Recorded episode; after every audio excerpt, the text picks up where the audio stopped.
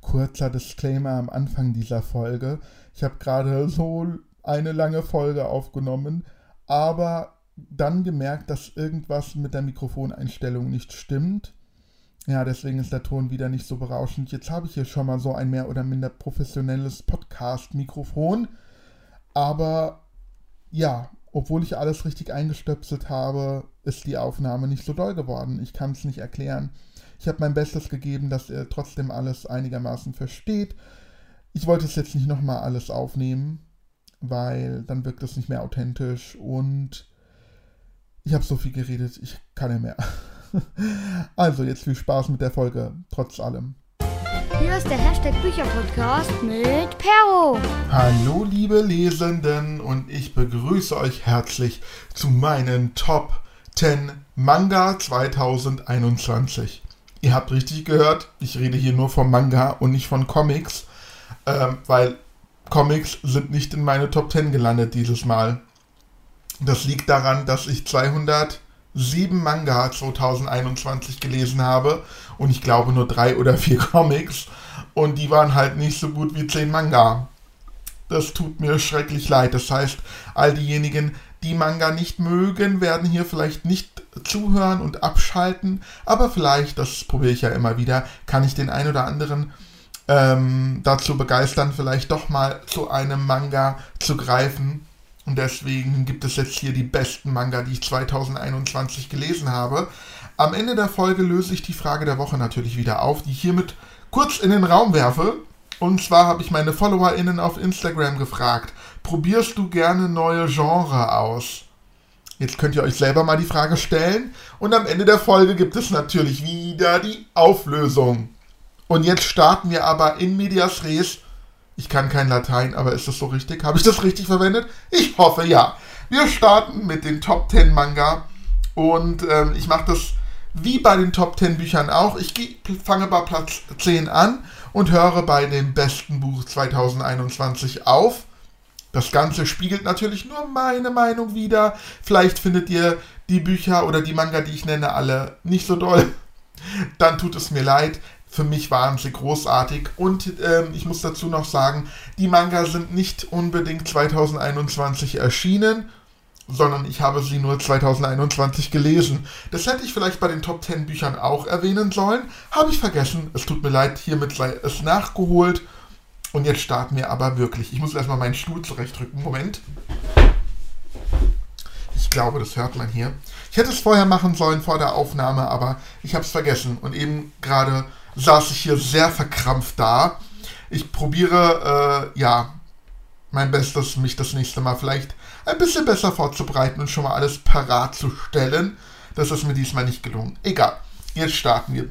Auf Platz 10 ist eine zweiteilige Manga-Reihe gelandet. Und zwar Sakura I Want, I Want to Eat Your Pancreas von Yoru Sumino und Izumi Kirihara ist bei Carlsen erschienen und ähm, ja, der erste Band habe ich hier, hat 216 Seiten, der zweite Band wahrscheinlich auch, oder war der ein bisschen dicker? Ich weiß es nicht mehr. Vielleicht lasse ich die Seitenzahlen einfach weg. Ist eine zweiteilige Reihe.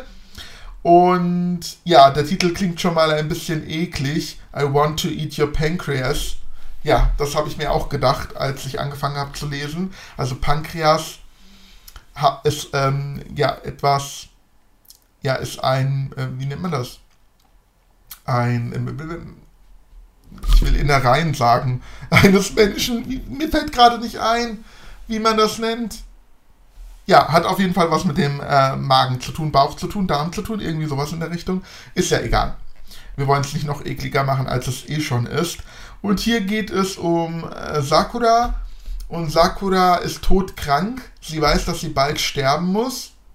Und ähm, ja, sie erzählt es aber niemanden. Ihr Mitschüler, ein Mitschüler, ein sehr introvertierter Mensch, kaum redet, kriegt es aber durch Zufall heraus und er ist dann quasi ihr Eingeweihter und mit ihm möchte sie dann als einziges noch Zeit verbringen, beziehungsweise bei ihm kann sie ganz offen sein. Und er weiß aber nicht, ob er das überhaupt möchte, weil normalerweise redet er nicht viel, er ist in sich äh, verschlossen. Er weiß auch gar nicht, wie man sich so verhält in einer Freundschaft. Er hat sonst keine Freunde. und ist sich auch nicht sicher, ob er welche braucht oder haben will. Und dann kommt ausgerechnet Sakura, die ihm sowas anvertraut und ihn so dermaßen einnimmt. Sogar so, es geht sogar so weit, dass sie ihn mitnehmen möchte auf eine gemeinsame Reise, bevor sie ablebt sozusagen. Und er lässt sich darauf ein, weil er schon ein bisschen ein schlechtes Gewissen hat und äh, einer Totgesagten quasi keinen Wunsch abschlagen möchte. Aber da passieren noch ganz viele andere Dinge. Und man vermutet natürlich auch in der Schule, ähm, ja, dass da zwischen den beiden was laufen könnte, denn plötzlich sind die so dicke und vorher, ähm, ja, kannten die sich nicht mal so ungefähr. Und die Geschichte ist ganz schön, natürlich auch tragisch. Trotzdem hat sie, ja, hat sie was Positives. Im zweiten Band gibt es dann nochmal eine ganz andere Wendung, mit der man nicht gerechnet hätte. Beziehungsweise schon irgendwie, aber nicht auf die Art und Weise. Und ja, das Ganze hat was Positives, obwohl das so ein tragisches und schlimmes, ja, ich wollte gerade sagen Ende hat, aber ich meine Plot, so einen schlimmen Plot hat, so eine schlimme äh, Handlung hat eigentlich. Aber mich hat es begeistert und die zwei Bände lohnen sich auf jeden Fall. Auf Platz 9 bei mir gelandet ist eine, oh Gott, auch eine zweiteilige Reihe. Doch, zwei Teile hat dieser Manga auch nur. Und zwar Mein Leben als Werwolf-Butler von Magumi Muru, Muraoka ist bei Kase erschienen und hat mir auch sehr gut gefallen. Und zwar ist es hier mehr oder minder ein Fantasy-Manga in, in, in, dieser Welt, was irgendwie, ich weiß nicht in welchem Jahrhundert es spielt, 19. Jahrhundert, 18. Jahrhundert in England. Da gibt es auf jeden Fall Werwölfe und Vampire. Und auch hier gibt es die altbekannte Fehde zwischen den beiden Rassen. Und in dieser Welt ist es so, dass es Vampire zu etwas gebracht haben. Ähm, sie leben meistens in der Stadt und haben Kohle, während Werwölfe irgendwie sich als Bauern irgendwie Geld verdienen müssen und eben nicht so hoch aufgestiegen sind. Und das passt natürlich den Werwölfen nicht. Und ein bestimmter Werwolf möchte sich retten, äh, rächen, nicht retten, möchte sich rächen und heuert als Butler bei einem Vampir an, an den er sich halt rächen möchte. Und es geht in den beiden Bänden darum, dass der Werwolf immer wieder versucht, den Vampir umzubringen, der davon nicht checkt irgendwie, aber trotzdem schafft der Werwolf das nicht. Also er stellt ihm Fallen, will ihn vergiften und irgendwie kommt immer was dazwischen dass er es nicht schafft. Also es ist quasi ein Comedy-Manga, ja, mit äh, Mordlust sozusagen. Es ist ganz witzig, es ist toll gezeichnet. Ich mag die Charaktere. Äh, abgesehen von dem Werwolf und dem Vampir tauchen auch noch andere Figuren auf. Und das Ganze ist wirklich ein Comedy-Manga erster Güte. Mir hat das so viel Spaß gemacht. Ich hätte da auch noch gerne weitere Bände von gelesen. Also ganz, ganz toller Manga. Alle Manga, die ich hier übrigens erwähne, haben 5 Sterne von mir bekommen. Jetzt kommen wir nochmal zu einer Comedy-Reihe und zwar Savage Season. Die Reihe hat 8 Bände, ist von Mariko Okada und Nao Emoto, ist bei Tokyo Pop erschienen. Ja, und wie gesagt, hat 8 Bände.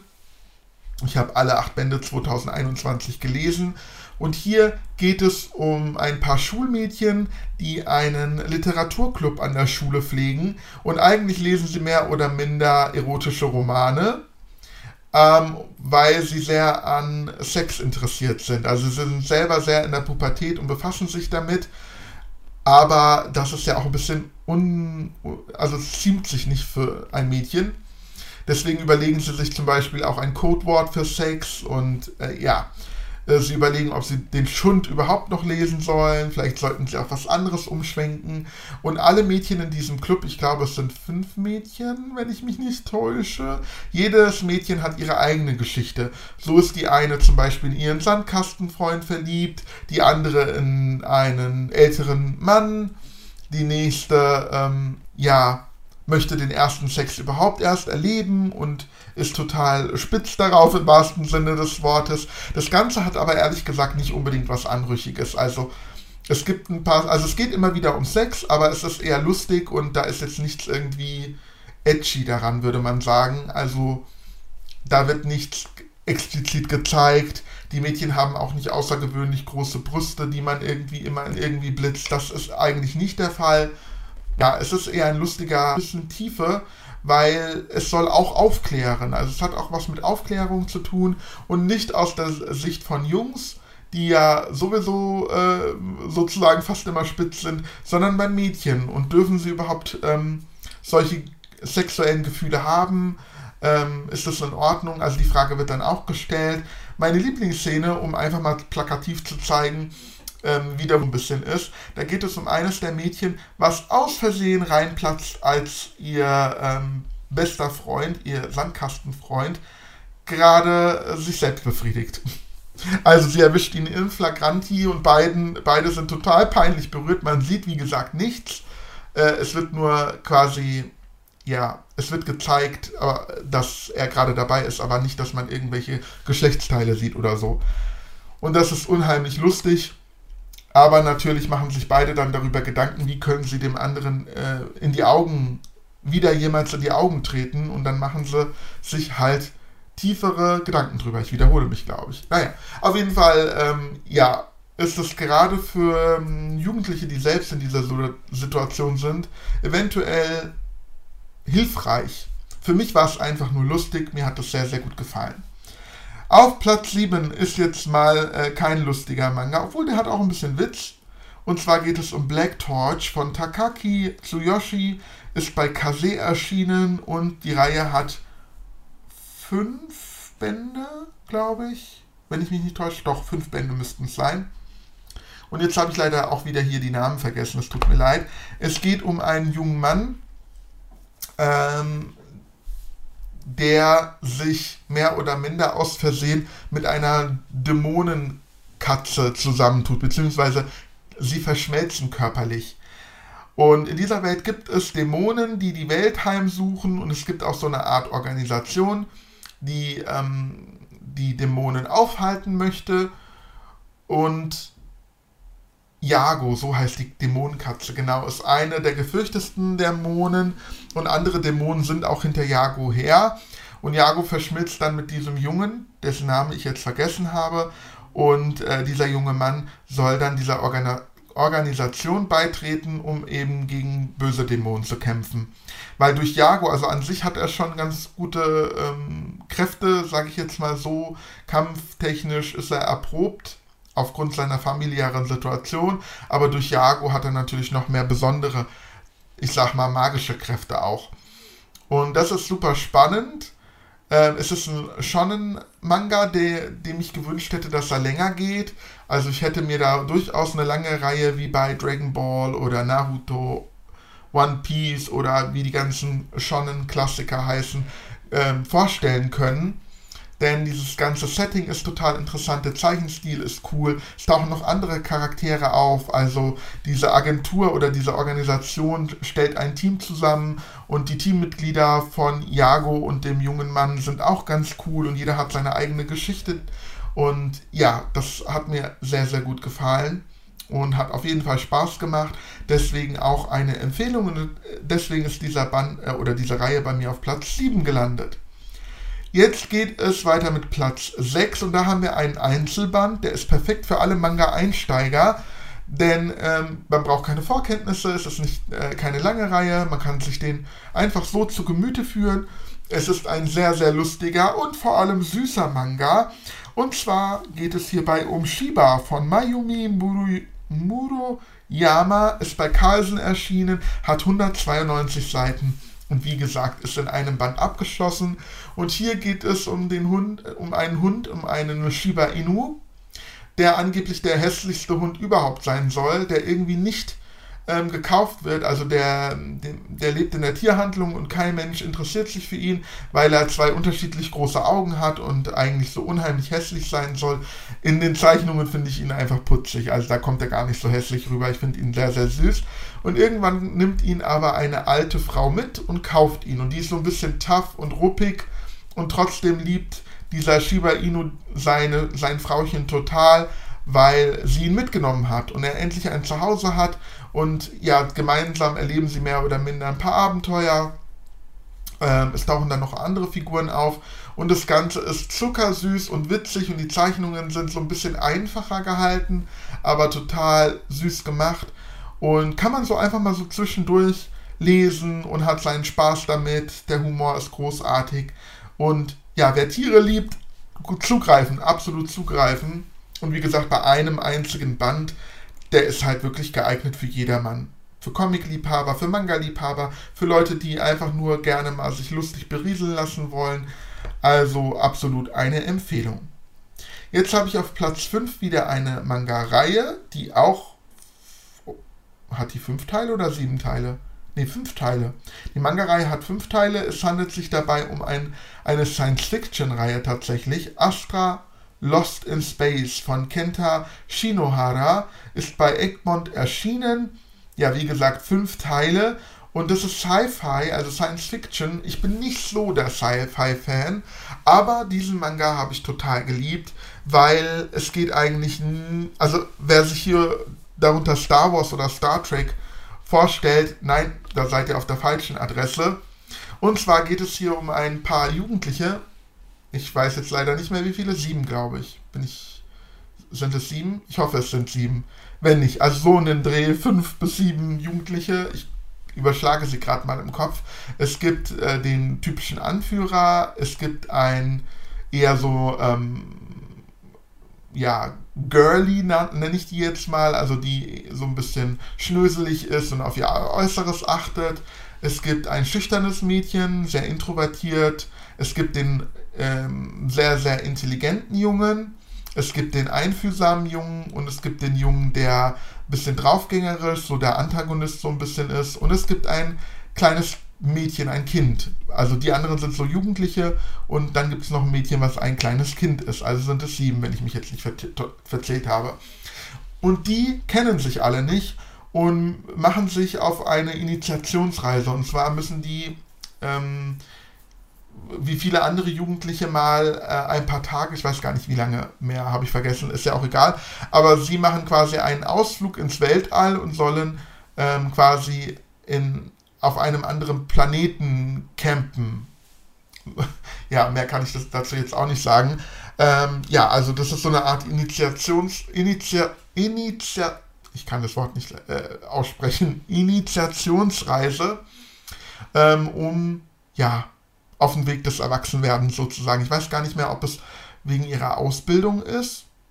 Ich, ich, ich, kann auch sein, ich kann mich nicht mehr erinnern. Auf jeden Fall, es gibt einen Grund, warum sie halt ähm, als Jugendliche, beziehungsweise ein Kind ist dabei alleine auf einen anderen Planeten reisen und dort halt campen sollen, sozusagen. Und dann landen sie tatsächlich auch auf diesem äh, Planeten und dann passiert was, und zwar erscheint eine riesige Lichtkugel und möchte die alle verschlucken. Was die Lichtkugel auch schafft. Sie verschluckt alle und spuckt sie am anderen Ende der Welt, am anderen Ende des Universums, mitten im Nichts in der Atmosphäre wieder aus. Zum Glück hatten alle noch ihre, ähm, ihre Raumanzüge an. Das heißt, sie können sich gerade noch so retten und atmen, aber sie schweben halt mitten im Nichts. Doch sie entdecken ein, ähm, ein unbemanntes Raumschiff, ein leeres, äh, ja, seelenloses Raumschiff, was auch scheinbar kaputt ist, aber sie können sich auf dieses Raumschiff retten und dieses auch reparieren. Und jetzt kommen wir zur eigentlichen Handlung ähm, sie versuchen mit dem Raumschiff zurück auf die Erde zu kommen. Sie haben eine Reise vor sich. Sie müssen gucken, wo sie Proviant herbekommen, wie sie es überhaupt schaffen. Aber sie machen sich auf jeden Fall auf dem Weg. Äh, ja. Und auf ihrem Weg erleben sie allerhand Abenteuer auf anderen Planeten und kommen die, einem äh, Geheimnis äh, nach, und zwar warum das alles mit ihnen passiert ist. Was ist diese Lichtkugel und warum sind sie eigentlich äh, verschluckt worden? Und das ist ultra spannend. Das Gute an diesem Manga ist, ich habe jetzt die Charaktere so ein bisschen aufgezählt, als wären sie so stereotypisch, was sie auch tatsächlich sind, aber ich mag diese Charaktere und wie sie miteinander äh, leben lernen, miteinander umgehen, sich kennenlernen, was man, also jeder Charakter hat seine eigene Background-Story und die ist ähm, tragisch, sage ich jetzt mal so, ganz vage ausgedrückt. Und ähm, ja, sie lernen miteinander umzugehen, miteinander zu leben und müssen ja dieses Abenteuer gemeinsam überstehen, damit sie überhaupt wieder nach Hause kommen. Das ist spannend, das ist interessant, das ist, also man rätselt mit, Das hat unheimlich viel Spaß gemacht und ja, ich bin absolut geflasht, obwohl ich Sci-Fi nicht mag. Aber man, es ist jetzt nicht so, dass sie irgendwelche Kriege gegen andere Aliens führen müssen oder dass sie ähm, auf Planeten landen, wo sie fremde Kulturen kennenlernen. Also meistens, äh, wenn sie auf Planeten landen, sind die zwar bevölkert von Aliens, sage ich jetzt mal so, aber ähm, eher so von tierischen Aliens oder Pflanzen, aber jetzt nicht unbedingt von, ähm, von Lebewesen, die äh, ja ein Gewissen oder vernunftbegabt sind oder sprechen können oder sowas. Ja. Äh, mehr verrate ich jetzt aber auch nicht. Sonst verrate ich hier zu viel. Es ist eine geniale Reihe, hat mir super viel Spaß gemacht und ist deswegen in meinen Top 5 gelandet, auf Platz 5. Und jetzt geht es weiter mit Platz 4. Da habe ich eine Reihe, die hat 20 Bände. Ich habe aber leider nicht alle Bände gelesen. Ich habe gerade mal jetzt 2021 die Hälfte geschafft. Ähm, und zwar 10 oder 11 Bände von 20.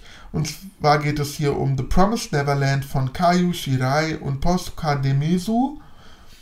Ähm, die Reihe, wie gesagt, ja, habe ich ja gerade gesagt, 20 äh, Bände, aber ich habe die Hälfte gerade gelesen. Trotzdem ist die Reihe so gut bei mir angekommen, dass sie ja auf dem vierten Platz bei mir gelandet sind. Hier geht es im ersten Band um ein Waisenhaus.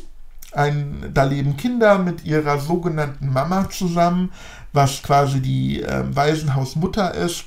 Und die Kinder äh, haben eigentlich ein glückliches Leben, ihnen fehlt es an nichts. Sie müssen jeden Tag lernen, also sie müssen ähm, irgendwelche Tests ähm, machen und bestehen, also Wissenstests tatsächlich. Das ist sozusagen wie ihr Schulunterricht. Sie müssen ganz, ganz fleißig sein und einen Score erreichen sozusagen. Und sonst leben sie alle glücklich miteinander und warten darauf, dass sie adoptiert werden. Nun wird im ersten Band ein Mädchen von ihnen adoptiert und alle verabschieden sich. Doch dieses Mädchen vergisst ihr Kuscheltier und ein, also zwei der Waisenhauskinder, darunter Emma und ein Freund von ihr, ich habe den Namen jetzt gerade nicht im Kopf, ähm, wollen ihr schnell das Häschen, also das Plüschtier, hinterhertragen und ja, dabei kommen sie einem bösen Geheimnis auf die Spur. Das Ganze ist ein Mystery-Horror-Manga, eine Horrorreihe, Mystery-Horror-Reihe.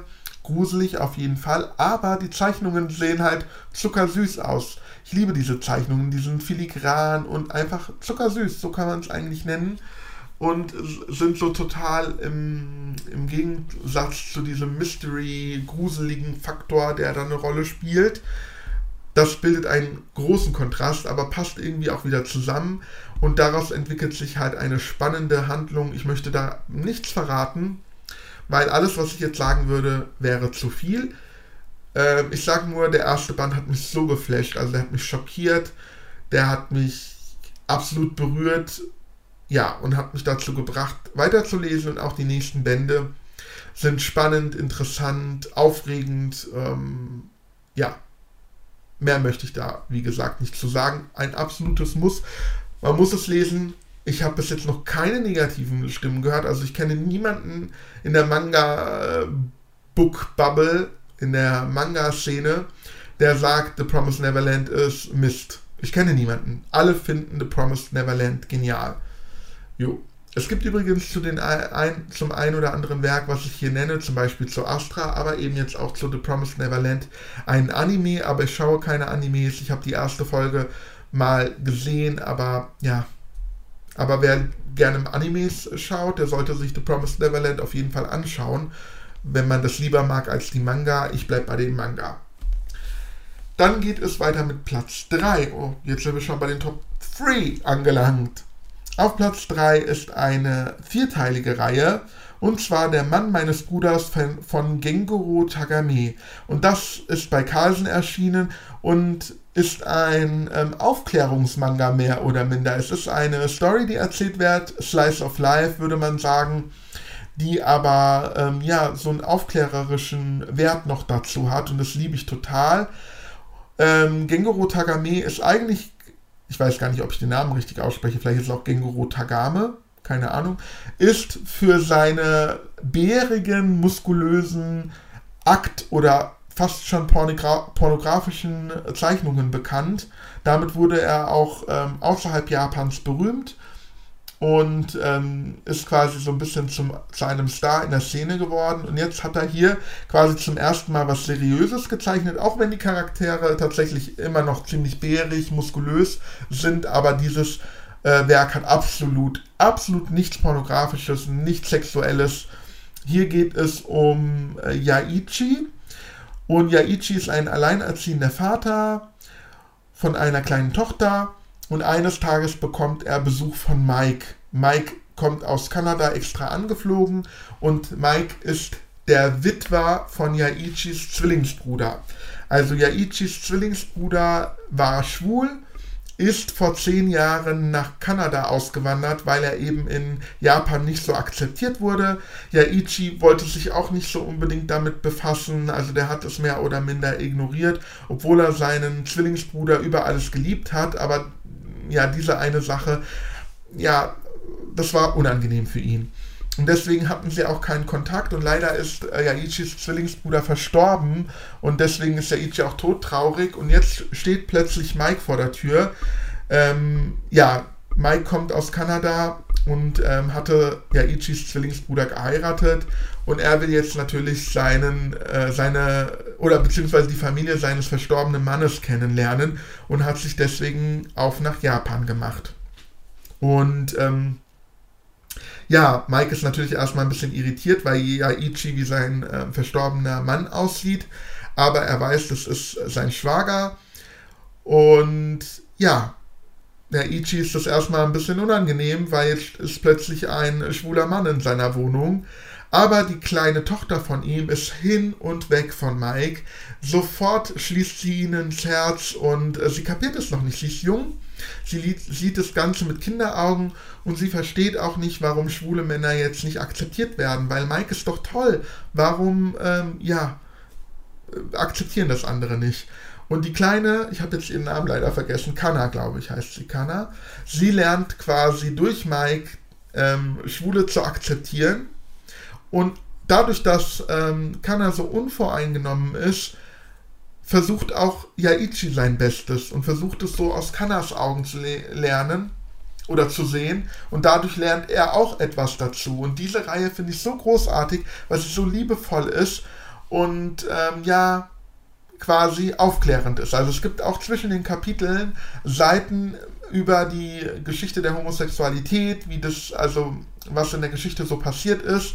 Es wird aufgeklärt, für was Symbole stehen, zum Beispiel die Regenbogenflagge und so weiter und so fort. Auch da gibt es halt quasi Infos zwischen den Kapiteln, was großartig ist.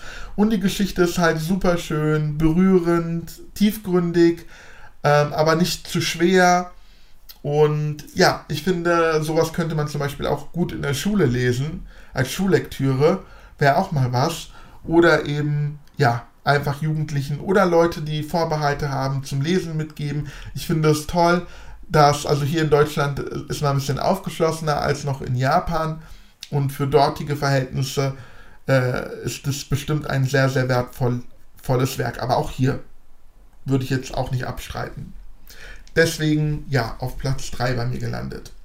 Auf Platz 2 ist eine zwölfteilige Reihe gelandet, ähnlich wie Shiba, nur jetzt haben wir hier eine Katze als Protagonistin, und zwar Kleine Katze Chi von Konami Kanata, bei Carlsen erschienen und ich habe diese Reihe geliebt. Die ist in Vollfarbe erschienen, was ein Pluspunkt ist. Wir haben süße Zeichnungen und die einzelnen Kapitel sind super, super witzig. Hier geht es um ein Kätzchen, Chi, was leider ihre Familie verliert, also ihre Mutter und die anderen Geschwisterkatzen.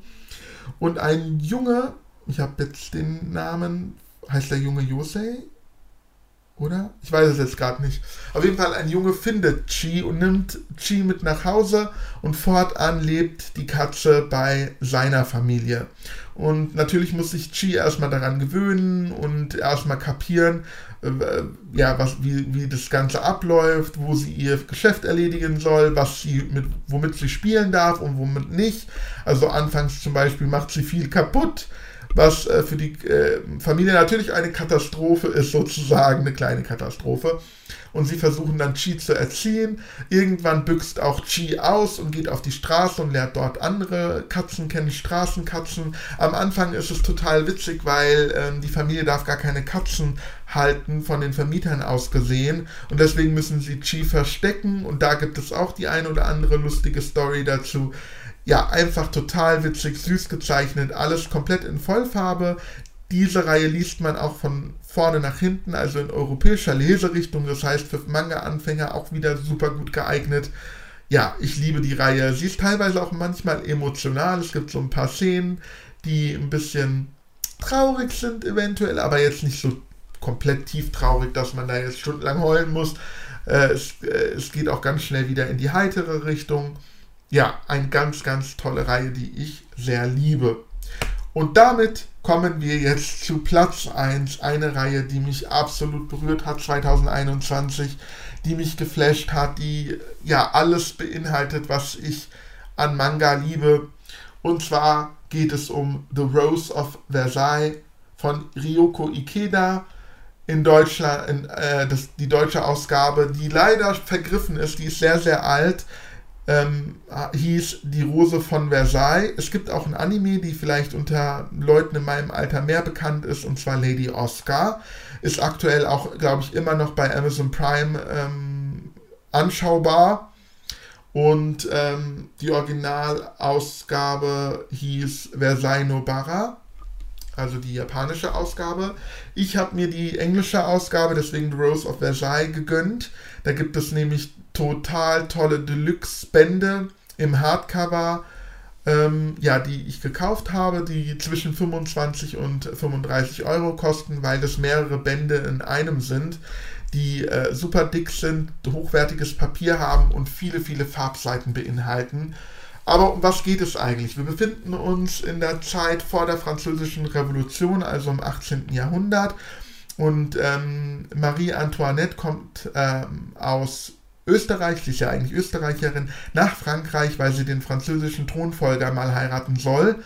Und äh, ich glaube, da ist sie 14 Jahre alt, wenn ich mich nicht täusche. Und sie muss sich an das Leben am Hof erstmal gewöhnen. Äh, vor allem weit weg von ihrem Zuhause. Aber sie nimmt ihre Rolle an, obwohl jetzt der Thronfolger eher nicht ihrem, ich sag mal, ihrem, ähm, äh, ja, ihrem Traumtyp entspricht. Also der französische Thronfolger ist so ein dick, dicker, ein bisschen tollpatschiger junger Mann, während sie ein wunderschönes Mädchen ist. Ja, und Lady Oscar, das ist unsere Pro Protagonistin. Oscar ist eine, ein Mädchen. Sie ist das sechste Kind von einem General der französischen Garde, Leibgarde sogar. Und er hat sich immer einen Nachfolger gewünscht und irgendwie das siebte Kind ist wieder ein Mädchen geworden und ihm reicht es jetzt. Und deswegen gibt er dem Mädchen den Namen Oscar und erzieht es wie einen Jungen. Deswegen auch Lady Oscar. Und Oscar wächst auf und lernt halt alles, äh, was ein Junge lernen muss. Ähm, auch fechten zum Beispiel oder überhaupt kämpfen, mit Waffen umgehen. Und äh, wird dann auch Mitglied der äh, französischen Leibgarde. Also tritt der Armee sozusagen bei und soll mal in die Fußstapfen ihres Vaters treten und sie wird dann auch sozusagen Leibwächterin, persönliche Leibwächterin von äh, Marie Antoinette. So, das ist jetzt erstmal die Rahmenhandlung. Wir wissen, wohin die französische Revolution irgendwann mal führt. Wer ein bisschen in Geschichte bewandert ist, weiß es. Wer nicht, sollte den Manga erst recht lesen, weil Lady Oscar, die Figur der Lady Oscar ist erfunden, aber die anderen Figuren oder die meisten anderen Figuren gab es wirklich und man lernt unheimlich viel über die französische Geschichte, was da alles passiert ist. Ähm, berühmte Zitate tauchen auf, wie zum Beispiel als Marie Antoinette irgendwann sagt, als die Franzosen sich beschweren, dass sie Hunger leiden, sie haben kein Brot. Dann sagt ja äh, Marie Antoinette, ja, wenn sie kein Brot haben, sollen sie Kuchen essen, weil sie so ferner liefen ist, weil sie gar nicht irgendwie diese Armut nachvollziehen kann, weil sie lebt in, ähm, in Reichtum in Saus und Braus und gibt halt das Geld auch verschwenderisch aus, woran sich halt die äh, Franzosen halt stören. Daher kommt ja dann auch später die französische Revolution. weil sich das Volk dann aufbegehrt. Aber egal, jetzt rede ich schon äh, zu detailliert. Also es geht um die Zeit der französischen Revolution, es geht um Krieg so ein bisschen auch, äh, es gibt immer wieder Action-Szenen, wo Oscar kämpfen muss, es geht aber auch um Intrigen am Hof, es geht um Liebe. Das Ganze ist eigentlich ein Shoujo-Manga, das heißt eher an Mädchen gerichtet. Die Zeichnungen sind sehr filigran, die Kleider werden immer sehr detailliert gezeichnet und die Augen sind so typisch. Aber es gibt halt auch diese spannenden Aspekte wie die ganzen Kämpfe, Mord und Totschlag. Blut fließt sehr oft. Also es gibt auch diese spannenden äh, Szenen. Deswegen mag ich das total gerne, weil ich mag ja auch Action.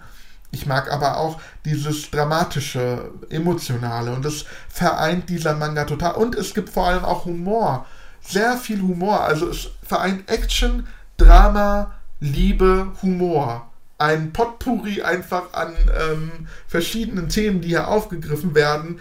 Und ja, was soll ich sagen? Die Zeichnungen sind super geil, super schön. Es gibt viele Farbseiten. Ich finde einfach diese Schmuckausgaben, diese Deluxe-Ausgaben super genial. Deswegen ist es ein perfekter Manga für mich eigentlich. Das Ganze hat fünf dicke Bände, wobei der vierte Band ähm, nur Kurzgeschichten beinhaltet, weil zur Hälfte des vierten Bandes ist die, äh, ist die Hauptstory mit der französischen Revolution abgeschlossen. Danach gibt es noch so Kurzgeschichten, wo äh, Lady Oscars Nichte im Mittelpunkt steht und sie so ein paar Detektiv Conan-like äh, Fälle am französischen Hof lösen muss, was ganz witzig ist, aber die Haupthandlung ist halt das Nonplusultra überhaupt. I love. Oder wie wir sagen würden, ich lieb's. Lieb's ungemein.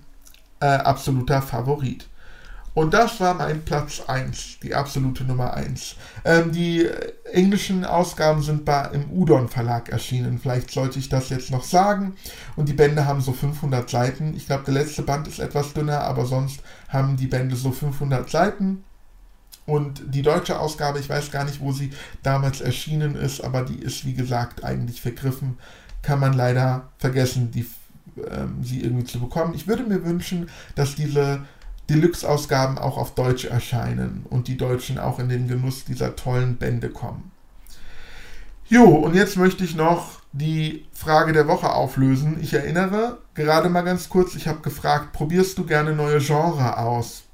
Manga sind jetzt keine neuen Genre. Es geht hier eher darum, ob Leute, die eher Thriller lesen, auch mal ein anderes Genre, wie zum Beispiel historische Romane, ausprobieren.